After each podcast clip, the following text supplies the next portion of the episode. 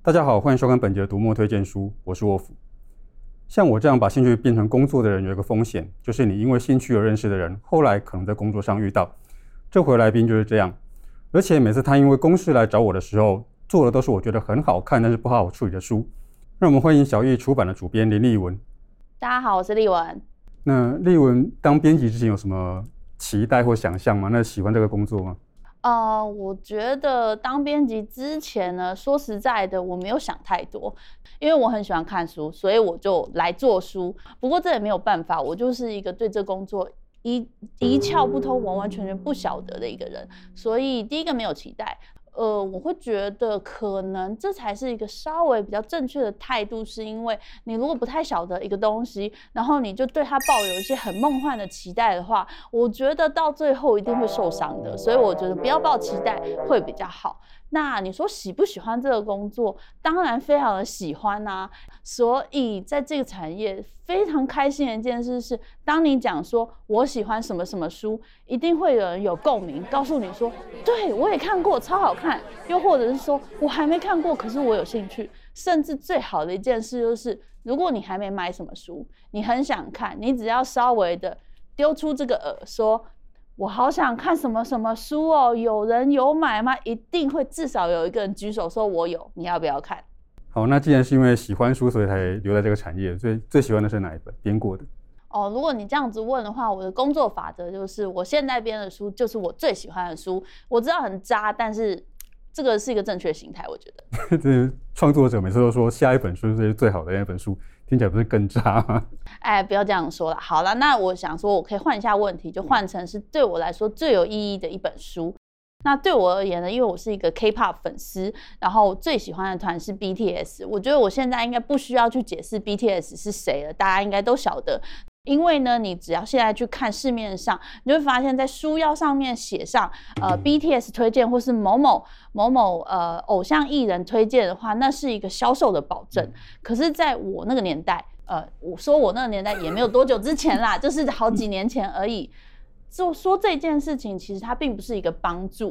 那那个时候呢，呃。BTS 有一个 MV 叫做《春日》，春日的话呢，它其实是用了科幻小说呃，尔苏拉·勒圭恩的一个短片当做是灵感，然后来拍这个 MV。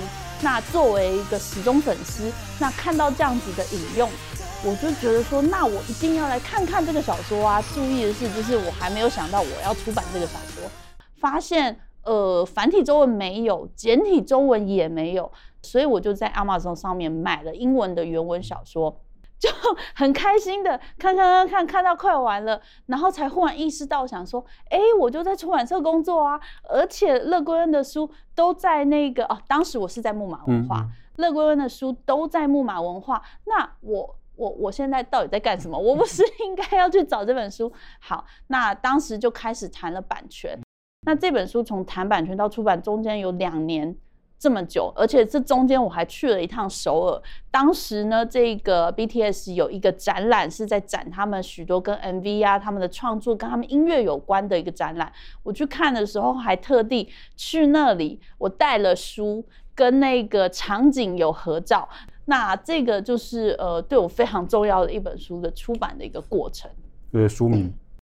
书名叫做《风的十二方位》，然后它收录在那个短片，短片的名字叫做《离开奥美拉城的人》。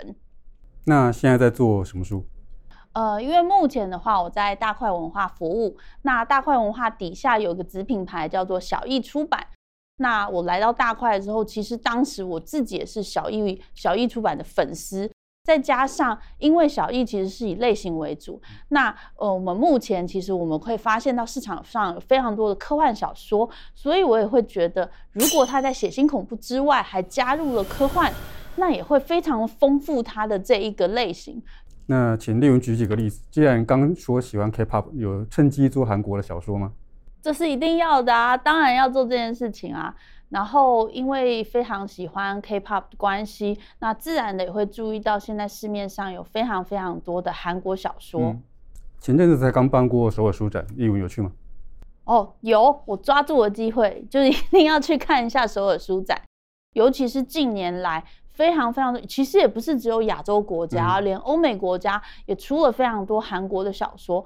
那去的话呢，我觉得有一个很特别的地方是，其实它的规模没有我想象这么大。嗯、首尔书展规模应该只有台北书展的，我觉得二分之一吧。那这一次去看的感觉就是，其实他们每一个摊位非常非常的有创意，他们用各种你意想不到的方式来去卖书。我觉得其实也不一定是卖书了，它很多时候是让你心中留下一些概念。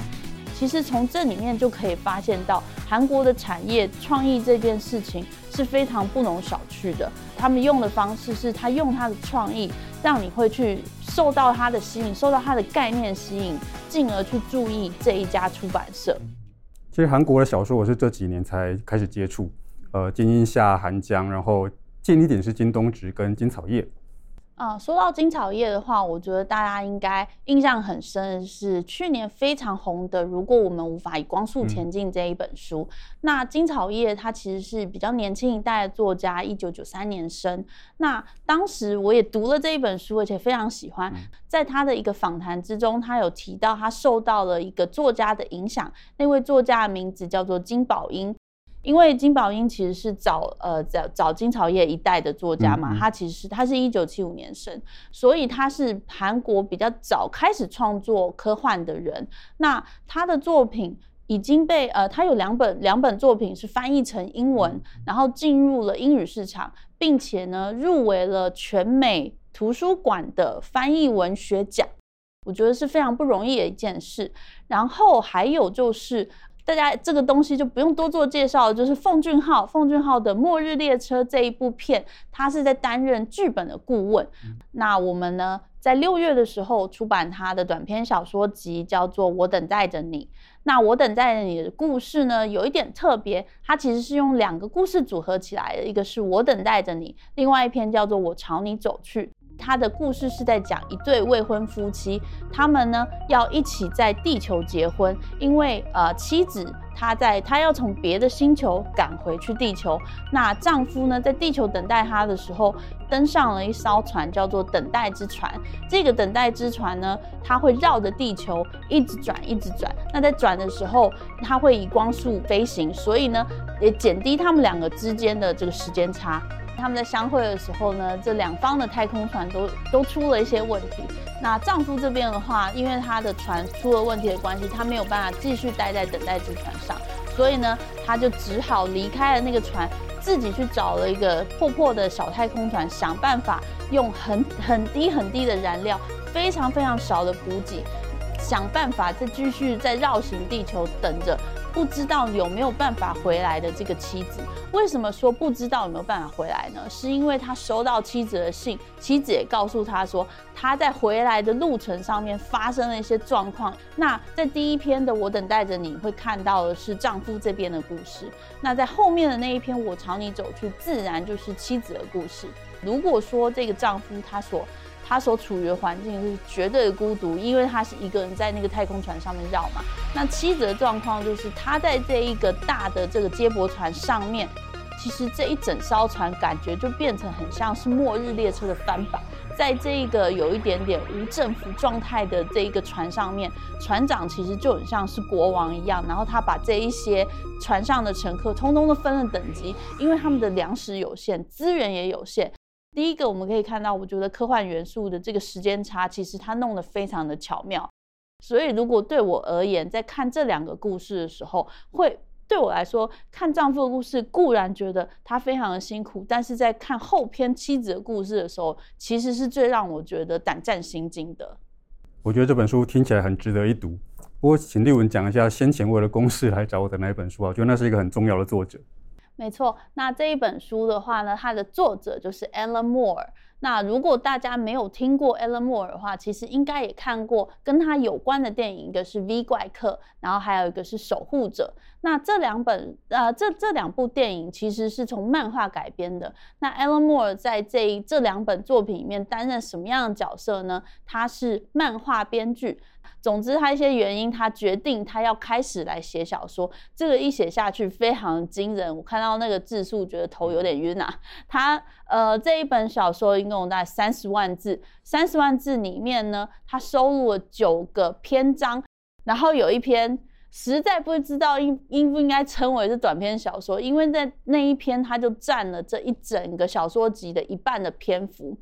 它的呃，它的片名叫做《我们所能了解的雷霆侠》。这边要稍微跟大家注意一下的是，如果你最近有去看电影《闪电侠》的话，他们并不是同一个人，他不是在讲这一个。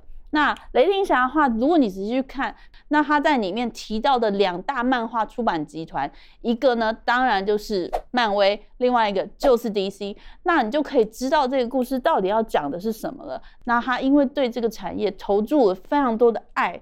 那爱得越深，就恨得也越深。那我觉得在看这一本书的时候，只要你是在内容产业里面的人，你在看他的书，非常一定会起非常非常多的共鸣。那我刚才提到这 Alan Moore 的这一本书，它的书名叫做《灵光》。那在上册的时候，上册的里面会收录。其他的短篇的作品，下册的话就是我们所能了解的雷霆侠的这一篇。那这两本书呢，我们会在七月底的时候出版。对，Alan Moore 就是我一开始说的那种，我觉得很好看，但是实在不太好处理的书。感谢丽文愿意牺牲自己。不过在让丽文回去接触更多《魔王级》的作者之前，我要先麻烦丽文做一件事。那就请大家关注小一出版，只要一有新书，就会立刻收到通知哦。那大家除了看书买书之外，也别忘了按赞。分享，还有订阅读墨频道。好，收工了，收工了，拜拜。